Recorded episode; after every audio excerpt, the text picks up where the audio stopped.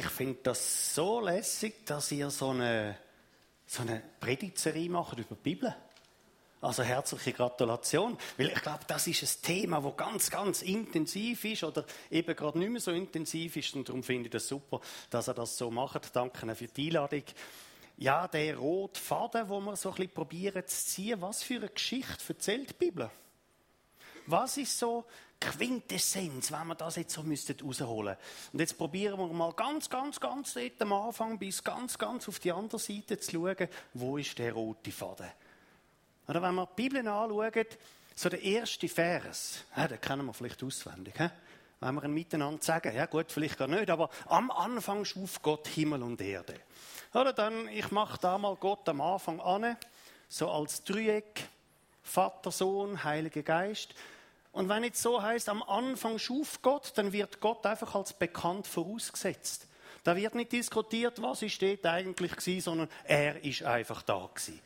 Und jetzt gibt es da so im Hesekiel 28 so eine Bibelstelle, wo man ein merkt, ah, das Größte, was Gott jemals gemacht hat, das ist der Erzengel Luzifer gewesen. Also, ich mache das damals als Viereckli. Das ist ein Engel der Name sagt es schon, Luzifer, der Glänzende. Oder Gott hat ihn angeschonen in seiner Herrlichkeit und so hat er glänzt. Und vielleicht ist er davon ausgegangen, dass er selber glänzen würde. Nein, er ist eigentlich nur angeschonen worden. Aber wir lesen dann weiter in, im äh, Jesaja 14, dass er sich offenbar hat überheben wollen, über Gott über. Das ist noch bevor der dann überhaupt da war. Er hat sich da über Gott wollen erheben, größer sein. Aber Gott lädt seine Ehre keinem anderen, heißt es im Jesaja 42,8. Das heißt, das ist nicht gegangen. Gott hat ihn ausgestoßen aus dem Himmel raus, zusammen mit den Engeln, wo jetzt Dämonen sind der Luzifer ist nicht mehr angeschonen worden von dieser Herrlichkeit, sondern er ist jetzt zur Finsternis geworden. Ja, die Bibel sagt halt nicht ganz so viel über das, was vor der Schöpfung von Himmel und Erde war. Aber so, da haben wir doch so einen bestimmten Hinweis, wie das damals so ein bisschen gelaufen sein. Ja, wie kommt jetzt Gott wieder zu seiner Ehre? Ah, wir würden gerade sagen, aber halt, wir dürfen doch nicht Egoisten sein. Das kann doch nicht sein, dass Gott jetzt da zu seiner eigenen Ehre kämpft. Aber denken wir daran, wir sollen keine Egoisten sein, weil all das, was wir haben, das kommt letztlich von Gott. Wir haben nichts hineingebracht, wir werden nichts mitnehmen. Aber bei Gott ist das anders. Von ihm kommt alles. Und darum gebührt ihm auch alle Ehre. Wie kommt er wieder zu dieser Ehre? Ja, vielleicht hat der Teufel auch die Liebe von Gott in Zweifel gezogen. Ja, auf jeden Fall ist jetzt etwas gegangen. Und da lohnt sich, wenn wir mal die Bibelstelle nehmen vom, äh, wo habe ich es jetzt angemacht, da, Epheser 3, Vers 10, so eine Bibelstelle, wo uns so ein einen Einblick gibt in das, was in der unsichtbaren Welt läuft. Das hilft uns, den Faden dann zu sehen. Im Epheser 3, Vers 10 sagt der Paulus, jetzt soll kund werden die mannigfaltige Weisheit Gottes den Mächten und Gewalten im Himmel durch die Gemeinde. Ja, das ist jetzt schon etwas Spezielles. Wir würden doch sagen, nein, also die Größe, die Mannigfaltigkeit, die Weisheit Gottes, die soll doch den Menschen offenbar werden. Aber der Paulus sagt da, nein, das, wo Gott ist, das soll der unsichtbaren Macht offenbar werden. Und wie soll das gehen? Durch die Gemeinde. Aha. Wozu hat Gott Gemeinde gemacht? Und jetzt können wir noch ein bisschen zurückgehen. Warum hat Gott denn überhaupt die Welt gemacht? Ja, dann machen wir da mal den Erdenglobus. Warum hat Gott da die Erde geschaffen? Weil Gott eine Gemeinde hat wollen weil Gott durch Gemeinde der unsichtbaren Macht seine Herrlichkeit zeigen tut. Also jetzt ist es darum gegangen, dass da eine Erde geschaffen wird, dass zwei Menschen draufgestellt werden und dass die sich jetzt entwickelt und dann entsteht die Gemeinde. Und so kommt Gott zu seiner Ehre. Also man merkt, da ist so ein Machtkampf der Arbeitung in der unsichtbaren Welt. Man sieht das, wo Jesus angefochten worden ist, Matthäus 4. Und der Teufel sagt, bet mich an, dann gibt er alles. Ja, ja, das hätte er eben wollen. Nein, nein, nein, nein. Machtkampf von der Anbetung, es geht letztlich um Gott. Also, durch die, die unsichtbare Macht sollen das erkennen. Ja, was hat jetzt Gott gemacht? Wir lesen das im 1. Mose äh, 1 und 2 beim Schöpfungsbericht. Gott hat da einen Anfang gesetzt. Am Anfang schuf Gott Himmel und Erde. Vorne ist die Ewigkeit. So, jetzt läuft da die Zeitachse durch und wir sind jetzt da irgendwo dann ein bisschen später. Gott hat also so einen Anfang gesetzt und er hat gesagt, ich schaffe Menschen. Ja, da ist da der erste Mensch auf die Welt gekommen. Adam und Eva hat er geschaffen. Und mit denen, ja, es ist ein wunderbares äh, Garten Eden gewesen. Die haben alles gehabt, was sie irgendwie auch gebraucht haben. Eigentlich ein Picobello. Ja, aber wenn wir die Geschichte jetzt ein bisschen weiterlesen, wir gehen nur ein Kapitel weiter zur 1. Mose 3, dann lesen wir dort von einer großen Katastrophe, weil der Teufel hat das ja natürlich einfach nicht hingehen lassen. Man lässt vom Sündenfall. Wie der Teufel gekommen ist zu den ersten beiden Menschen und das einzige Gebot, was es gegeben hat, nämlich von dieser Frucht nicht zu essen, von dem einen Baum, genau dort hat er gesagt, du, das wird doch Gott wohl nicht so gemeint haben. Im Gegenteil, hey, nehmt davon, dann werdet ihr sie wie Gott. Und das hat so toll gelungen. Und dann haben sie von dieser Frucht gegessen und durch das hat Trennung stattgefunden zwischen Gott und dem Mensch. Oder statt dass der Mensch jetzt oben weiter durch ein Leben tut, stürzt er ab. Jetzt ist der Mensch da unten. Jetzt lebt er halt eben da unten durch weiter. Und zwischen Gott und dem Mensch hat es eine dicke, dicke Trennungsmauer gegeben bis in die Ewigkeit hinein. Der Mensch ist jetzt auf der von Gott getrennten Seite. Und man könnte jetzt natürlich sagen, ja, aber Sterne 5, hätte das Gott nicht können verhindern Also ist Gott dann zu wenig mächtig gewesen? Hat der Teufel zu viel Macht gehabt? Nein, der ganze Heilsplan ist ja schon entworfen worden, noch bevor Himmel und Erde überhaupt da war. Das hat Gott allemals gewusst. Ja, im Gegenteil, wie kommt Gott zu seiner Ehre? Das, was da passiert ist, ist voll im Plan Gottes drin. Er gibt die Leitplanken. Er hat dem Teufel einen gewissen Raum gegeben, da kannst du wirken. Ja, der Mensch ist schon sehr gut geschaffen worden. Aber der Mensch ist halt veränderlich gut und nicht unveränderlich gut geschaffen. Nur Gott verändert sich nicht. Mensch ist veränderlich. Der reagiert auf Anfechtungen vom Teufel. Warum hat jetzt das Gott nicht verhindert? Hätte er das nicht können? Jetzt überlegen wir mal, wann entsteht mehr Ehr zu Gott? Wenn es einfach läuft? Oder wenn der Find eben gerade Einfluss nimmt und der Mensch trotzdem an Gott glaubt? wir haben da das Beispiel vom Hiob. Der Hiob, ein reicher Mann, große Ländereien, viele Tiere. Und eines Tages ist der Teufel zu Gott gekommen und hat gesagt, du, der Hiob da, der glaubt doch eigentlich gar nicht richtig an dich. Also der folgt dir doch nur an, weil du ihn so gesegnet hast, aber eigentlich glaubt er gar nicht. Oder man sieht wieder, Machtkampf der Anbetung, wer ist zuoberst? Der Teufel kommt und sagt, geht doch nicht. Und dann hat Gott gesagt, okay, Deal. Du kannst ihm alles wegnehmen, du wirst sehen, der folgt mir immer noch nach. Und ein bisschen später, ja, dann hat er ihm sogar noch Krankheit gegeben und überschüttet. Und dann haben wir da den tollen Vers da, Hiob 2, Vers 3, wo es dann eben heißt, wo dann Gott dem Teufel sagt, hast jetzt Acht auf meinem Knecht Hiob? Du hast mich bewogen, dass ihm alles genommen wird und Krankheiten überschüttet. Aber du siehst, er folgt mir immer noch nach. Hey, wo steigt mehr er zu Gott auf? Ist nicht dort, wo der Find eben gerade eingreift und kaputt macht und der Mensch trotzdem glaubt. Oder? Jetzt merkt man, ah, das hat ja einen Sinn, dass das so läuft dass jetzt eine Gemeinde entsteht und Menschen an Gott glauben, obwohl der Teufel genau das Gegenteil probiert zu machen. Und Gott wird geehrt. Weil er groß rauskommt, weil wir an ihn glauben tun. So, ja, jetzt haben wir da den Sündenfall da gehabt. Und der Sündenfall hat ja nicht nur geistliche Auswirkungen gehabt, sondern auch ganz konkret eins zu eins für den Mensch. Was ist passiert? Oder? In der Bibel lesen wir, dass der Mensch ausgestoßen worden ist aus dem Garten Eden. Ja, wie geht es einem Menschen, wenn man ausgestoßen wird? So, hey, das tut der Seele nicht gut. Dann fühlt man sich so, so minderwertig, auf die Seite gestoßen. Krankheiten sind gekommen.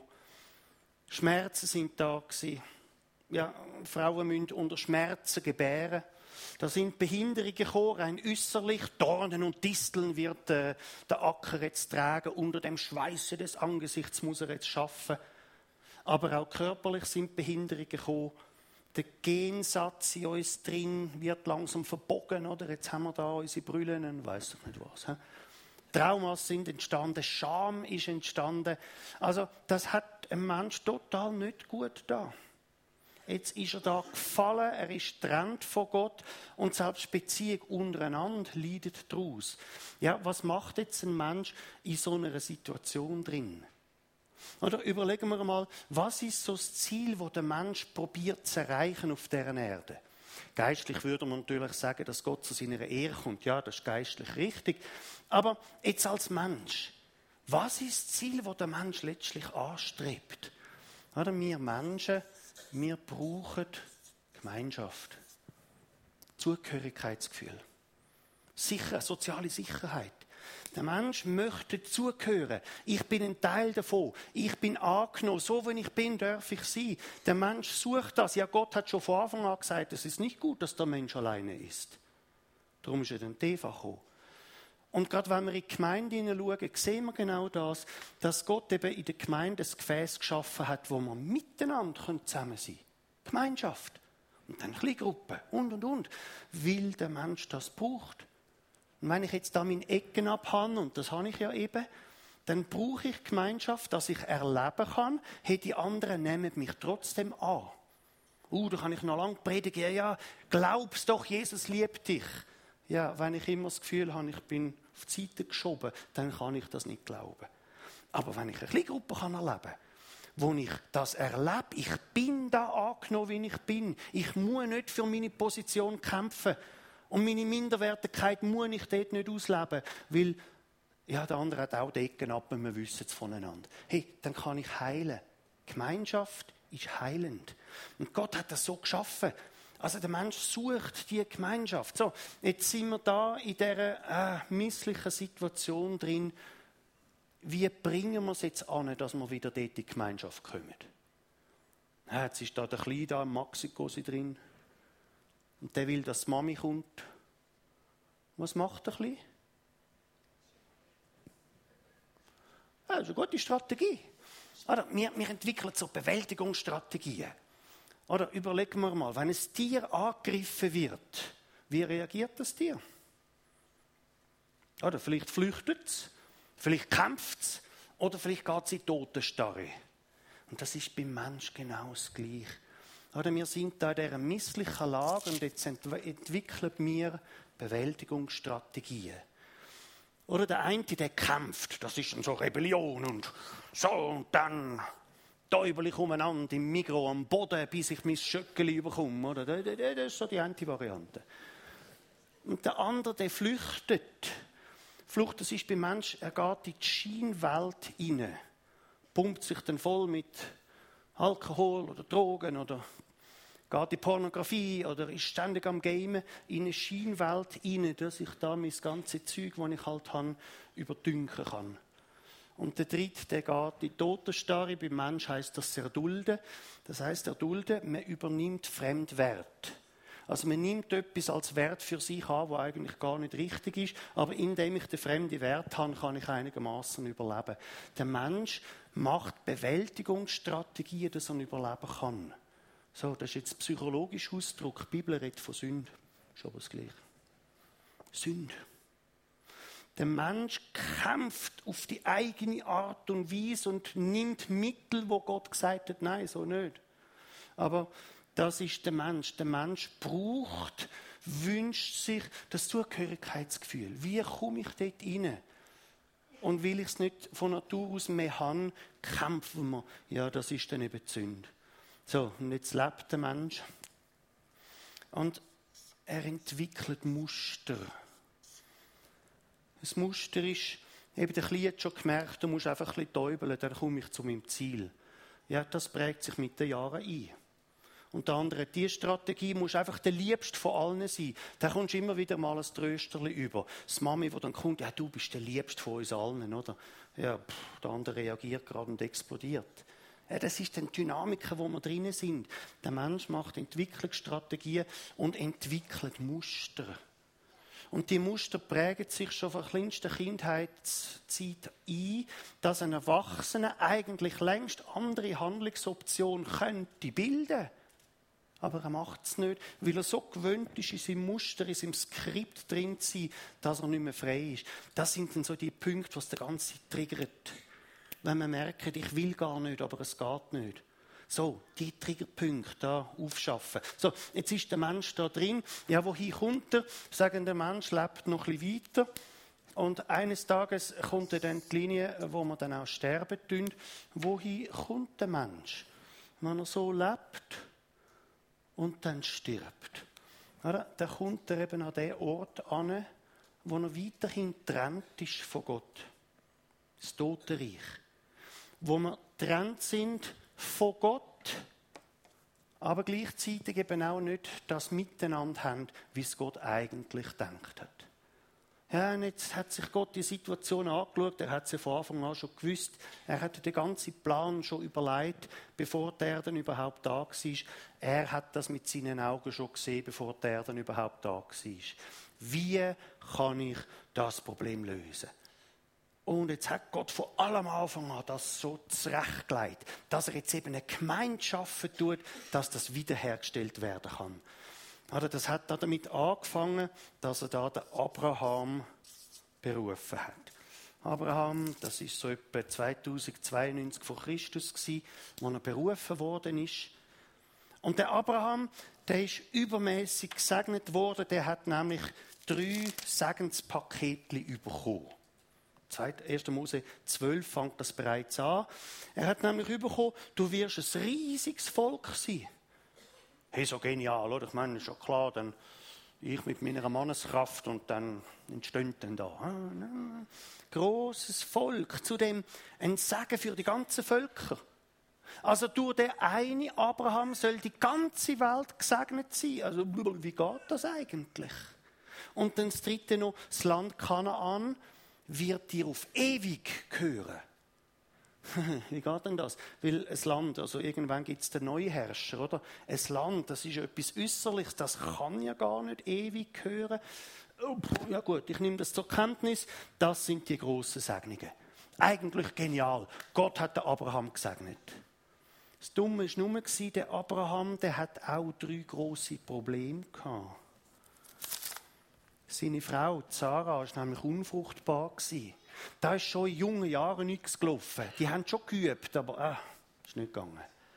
Und dann lesen wir in der Bibel, oder, der Abraham ist inzwischen 75, wo dann endlich dann einmal sein Sohn kam, ist er bereits 100 gewesen. Römer 4 sagt, dass seine Manneskraft erstorben war. Ja, so ab 50 merkt man das, was das heißt, oder? Die Energie nimmt ein bisschen ab. Ah, gut. Und der Mutterschoß von der Sarah, Hebräer 11, ist auch erstorben. Da ist nichts mehr gegangen. Also jetzt hat er eine riesige Verheißung, da kommst du viele Nachkommen und so weiter, aber er selber null Chance, da gibt es keine Kinder. Und dann hat Gott gesagt, 1. Mose 15, dort im Vers 5, geh mal raus, es war Nacht, und es hat noch keine Lichtverschmutzung gegeben wie heute. Dann hat er gesagt, zähle mal die Sterne. Wie viele Sterne kannst du da sehen? So viel Nachkommen wirst du haben.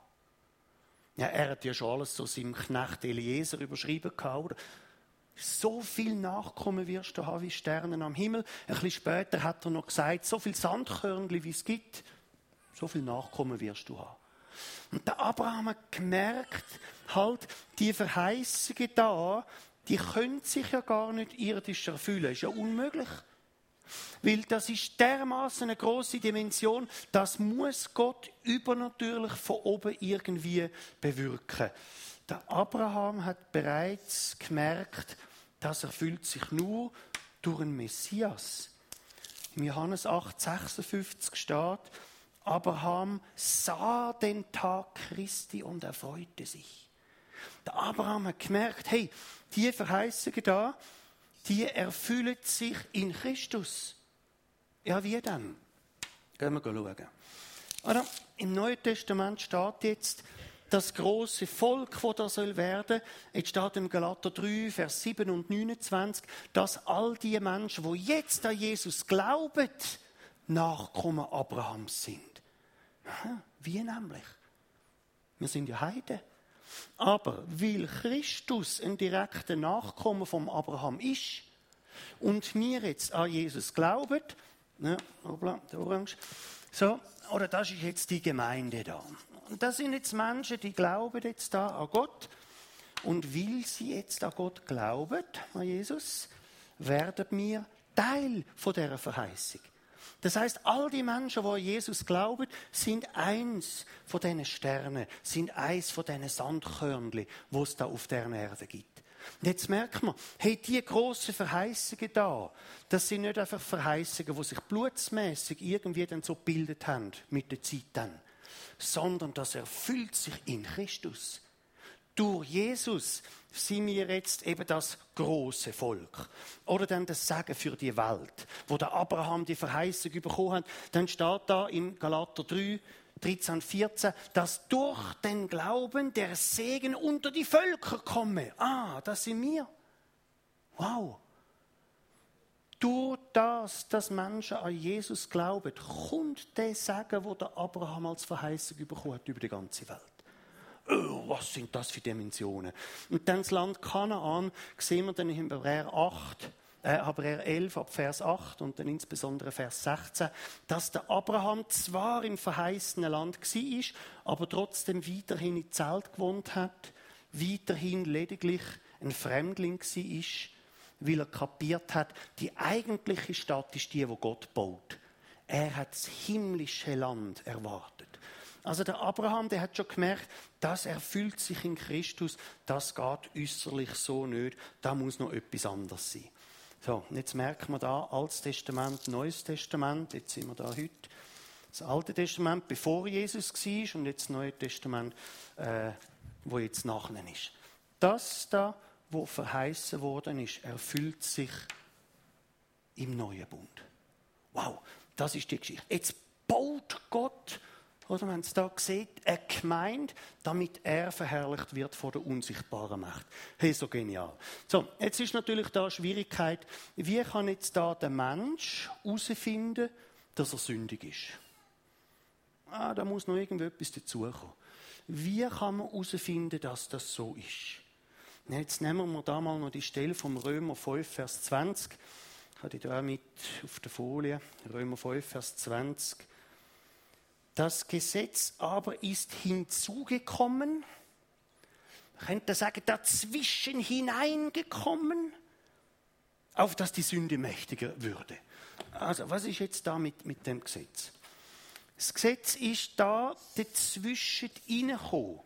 Also zwischen der Verheißung beim Abraham und der Erfüllung in Christus hat sich das Gesetz noch so hineingezwängt. Jetzt ist das das Gesetz gekommen so die Gesetzesrolle da, damit der Mensch erkennen kann, ich bin sündig. Ah, wie kann der Mensch das herausfinden? Jetzt gibt Gott die zehn Gebote. Jetzt sagt er zum Beispiel, wir sollen keine Götter haben, wir sollen kein Bildnis haben, wir sollen den Namen Gottes nicht missbrauchen. Und jetzt merkt man, ah, das ist ja doch genau das, wo der Mensch eben Fremdwert angenommen hat. Wenn ich als Bewältigungsstrategie andere Werte annehme, in der Hoffnung, dann so irgendwie können nicht zu überleben, jetzt deckt Gott das aus und sagt, nein, genau so eben nicht. Und dann steht in den zehn Geboten, man soll den Sabbat halten, nicht Ehe brechen, nicht lügen. Das ist eben die Scheinwelt, wo der Mensch sich aufbaut. Ich lebe in einer in einer Parallelität drin, in der Hoffnung, dass ich dort irgendwie mein Trösterli habe. Und Gott sagt, nein, das nicht. Die Schrift sagt in den zehn Geboten, man soll Gott, äh, die Eltern ehren, nicht morden, nicht stehlen, nicht begehren. Äh, das ist eben da der Kampf, wo ich jetzt meine, mit eigener Kraft so mache und Gott sagt, stopp. Ich gebe dir das Gesetz, damit du, Römer 5, Vers 20, erkennen kannst, ich bin sündig. Ja, hilft jetzt das? Weil das macht uns ja noch kleiner. Jetzt haben wir schon die blöde Situation und jetzt kommt noch das Gesetz und verstampft uns gerade noch ganz. äh, dann nützt es doch nichts. Aber zum Glück geht es dann noch weiter, Römer 10, Vers 4. Das Endziel des Gesetzes ist Christus. Aha. Wozu hat Gott das Gesetz gegeben? Nicht, dass der Mensch verzweifelt, sondern dass der Mensch merkt, ich schaff's nicht, ich brauche Jesus. Wow. Das Gesetz hat den Wegweiser auf Christus hin. Einem Galater 3,24 steht das. Das Gesetz ist der Zuchtmeister auf Christus. Also der Wegweiser. Das Gesetz zeigt uns, wir schaffen es nicht, wir können noch so probieren und machen und tun. Es geht nicht. Aber da ist Christus. Und er vergibt. Und er nimmt uns an. Das ist der Bogen. Ah, plötzlich gibt es da ja irgend, macht es ja irgendwo Sinn. Also Abraham erfüllt sich in Christus. Das Gesetz erfüllt sich in Christus. Ist jetzt da Mose. Da 1446 vor Christus, wo das Gesetz gekommen ist. Und dann ein bisschen später ist dann noch eine Bundesbestätigung dazugekommen beim David. Und er gesagt hat, ja, in Ewigkeit sitzt jemand auf dem Thron. Oder beim David könnte man gerade nochmal so einen Bogen zu Christus hinmachen. Und dann ist noch die Verheißung vom neuen Bund gekommen. Jeremia 31, 33, wo es dann heißt, jetzt dann, wenn dann Jesus da war, wird das Gesetz in unsere Herzen und in unsere Sinn hineingeschrieben. Wow, was ist denn das jetzt für eine Dimension? Der Mensch kann das Gesetz selber nicht erfüllen. Und jetzt sagt Gott, du, ich löse das Problem durch den Heiligen Geist. In dem Moment, wo ein Mensch Jesus annimmt, wohnt der Heilige Geist im Herzen drin und er wird neue Werte in unser Leben hineinlegen. Neue Werte. Ich fange an, Sachen zu entdecken von der Bibel und ich merke, wow, das ist noch so und so gemeint. Und in dem Maß, wenn ich anfange zu denken, wie Christus denkt, in dem Maß wird das Halten von der Gebot automatisch. Am Anfang denke ich, das kann doch nicht sein, ich will mein eigenes. Ja, Gott setzt neue Werte. Die Bibel nennt das Heiligung. Immer mehr lerne ich, die Werte zu übernehmen. Ich fange so an zu denken, dann wird das Halten von der Gebot einfacher. Also Gott gibt es Werkzeug, dass wir jetzt in dem drin sein können. Und damit macht Gott Wiederherstellung. Ich kann jetzt in dem leben, wie es Gott denkt hat. Und all die Verletzungen, die dann da entstanden sind, tut Gott aufarbeiten. Hey, was für ein genialer Plan. So, jetzt müssen wir nur noch herausfinden, wie geht jetzt das? Also, wenn jetzt da Jesus ist, wie kommt jetzt der Mensch von da unten da rauf? Ja, wir haben schon ein bisschen gesehen, Jesus kommt. Oder jetzt tun wir da mal vom Himmel oben ab, kommt jetzt Jesus auf die Erde.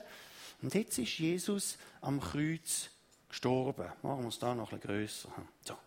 Jesus stirbt am Kreuz. Aber Jesus ist nicht einfach gestorben, sondern er hat die ganze Schuld der Menschheit aufgeladen bekommen vom Vater im Himmel. Er ist mit unserer Schuld gestorben. Wir hätten eigentlich den Tod verdient.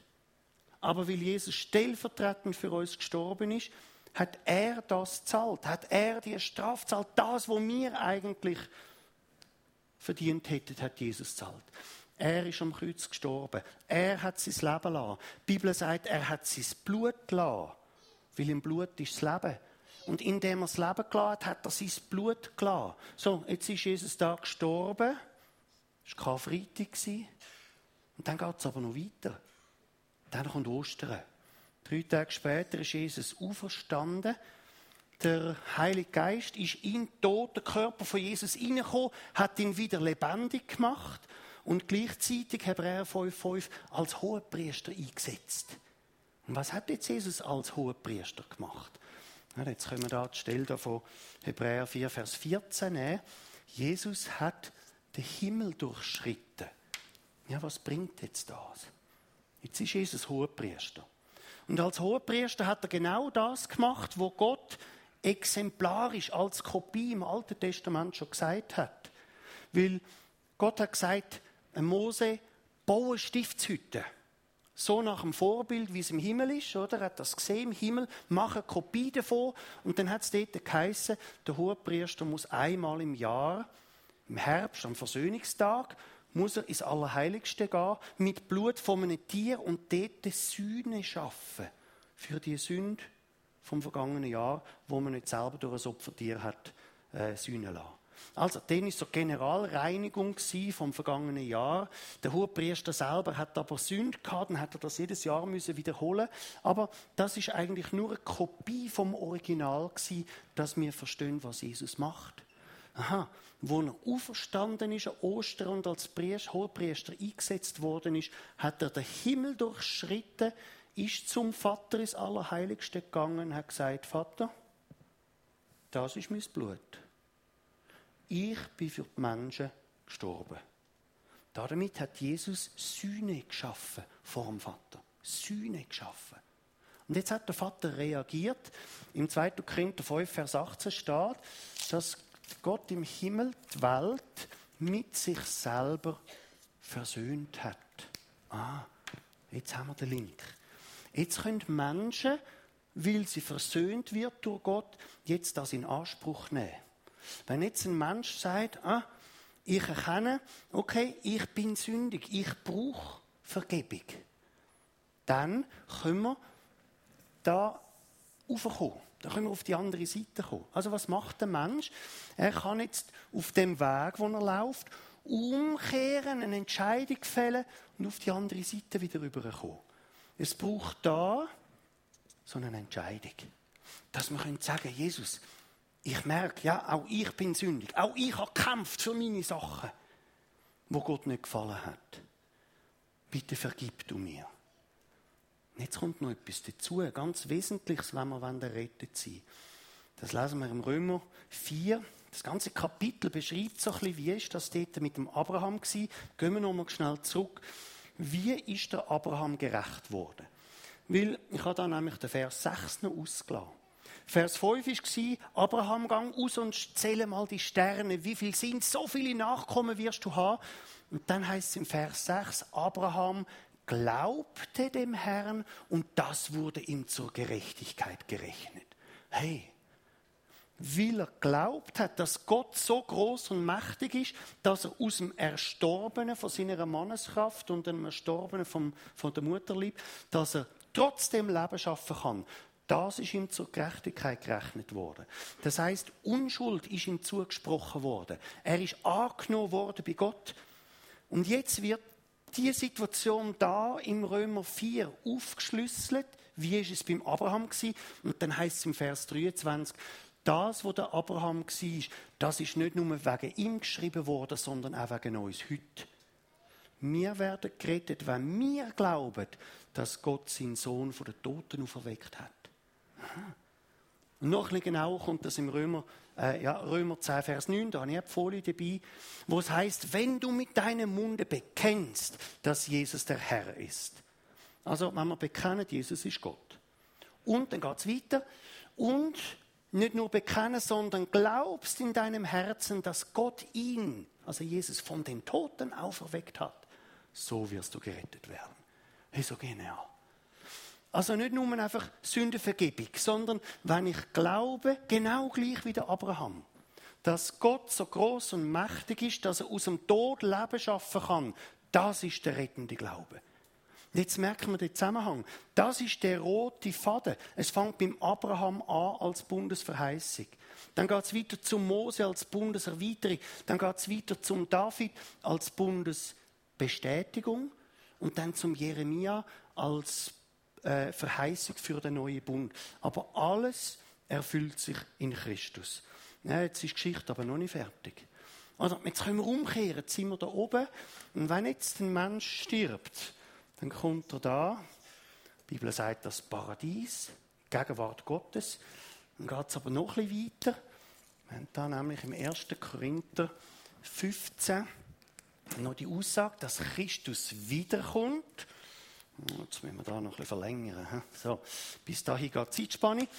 Dass Christus wiederkommen wird und dann die Toten auferstehen werden und wir ein Auferstehungslieb bekommen.